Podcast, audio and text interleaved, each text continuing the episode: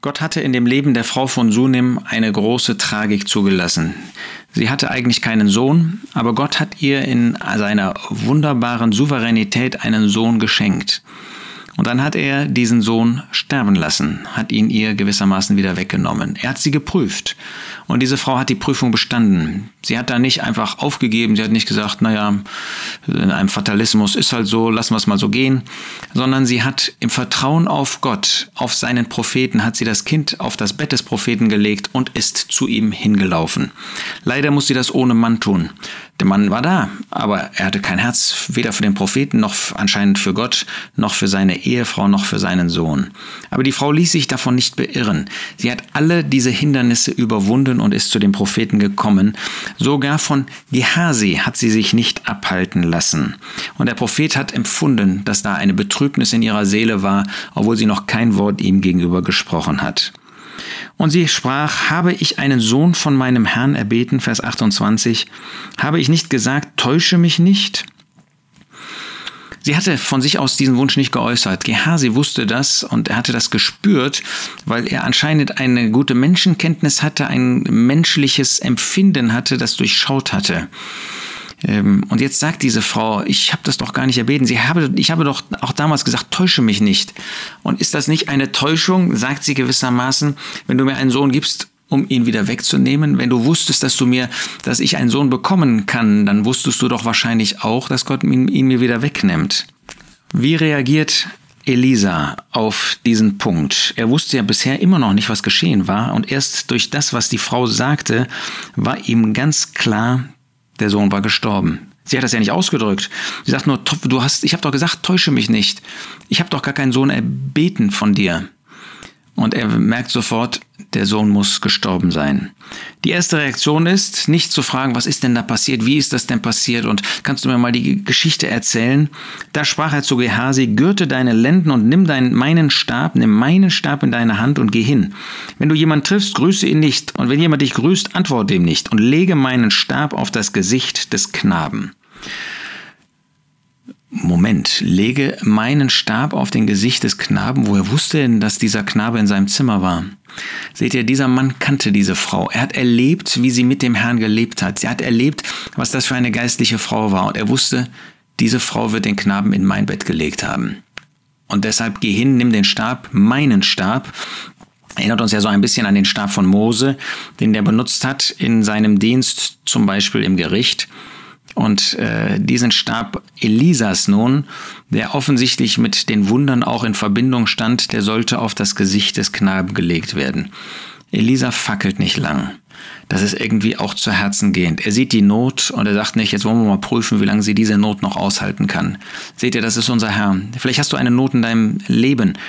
Vielleicht die Not nicht ähm, äußerer Not, ja, von Krankheit oder dem Todesfall in deiner Familie, sondern eine geistliche Not, dass eins deiner Kinder oder dein Ehepartner oder jemand von deinen Eltern auf einmal böse eigene Wege geht. Und da glaube nicht, dass der Herr sagt, nun jetzt lass uns mal möglichst lange warten und dann schauen wir mal, ob der, ob derjenige die Prüfung besteht. Nein, er reagiert sofort. Er schickt sofort seinen Knaben. Das ist ähm, Gehasi. Das ist auch bei dem Herrn so, bei Gott. Er will unsere Qualen, unsere Nöte nicht in die Länge ziehen. Ja, das dauert manchmal lange, aber das liegt nicht an dem Herrn. Denn wir müssen ja auch wollen. Der Herr Macht hat nie Marionetten gewollt. Er hat aus dem Menschen nie eine Marionette gemacht.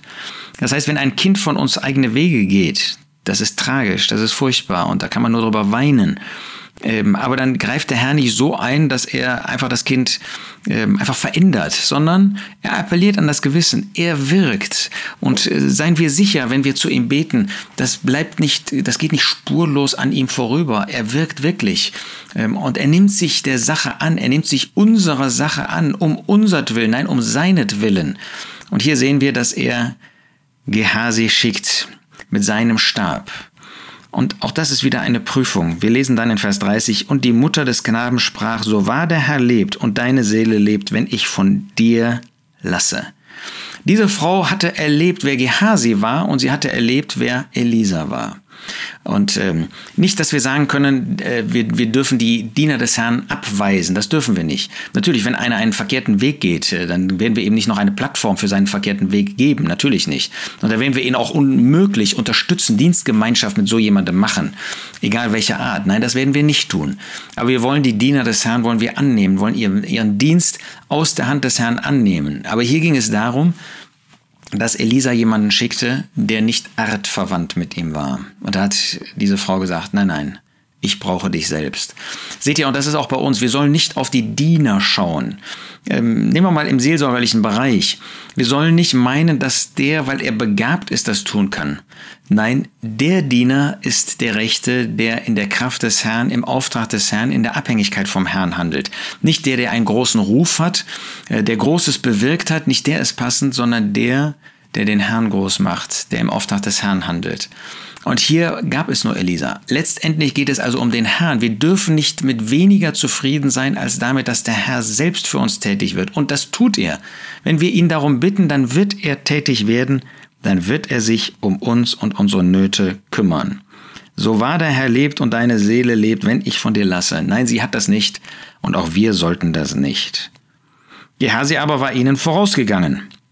Das heißt, ähm, Gehazi war schon unterwegs. Das ist schon ähm, auch schön, dass er hier folgsam war warum er hier so folgsam war, ob er gedacht hat, jetzt kann ich mal jemanden aus den Toten auferwecken, jetzt werde ich mal gebraucht, das kann ja auch meine Motivation sein, etwas zu tun. Jetzt kann ich mich mal beweisen, jetzt kann ich mal erweisen, dass ich ein Mann bin. Und dann wird die Totenauferweckung mit meinem Namen, Gehasi, verbunden sein. Vielleicht ist das auch meine Motivation manchmal. Oder kann das nicht sein bei uns Dienern, dass wir meinen, jetzt kann unser Name groß werden. Es wird etwas mit meinem Namen verbunden.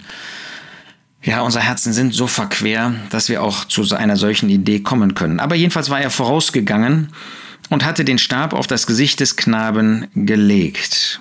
Nun, zuvor haben wir gesehen, Elisa ging ihr nach. Das heißt, Elisa ließ sie tatsächlich nicht allein im Stich. Der Herr geht mit, der Herr geht voraus.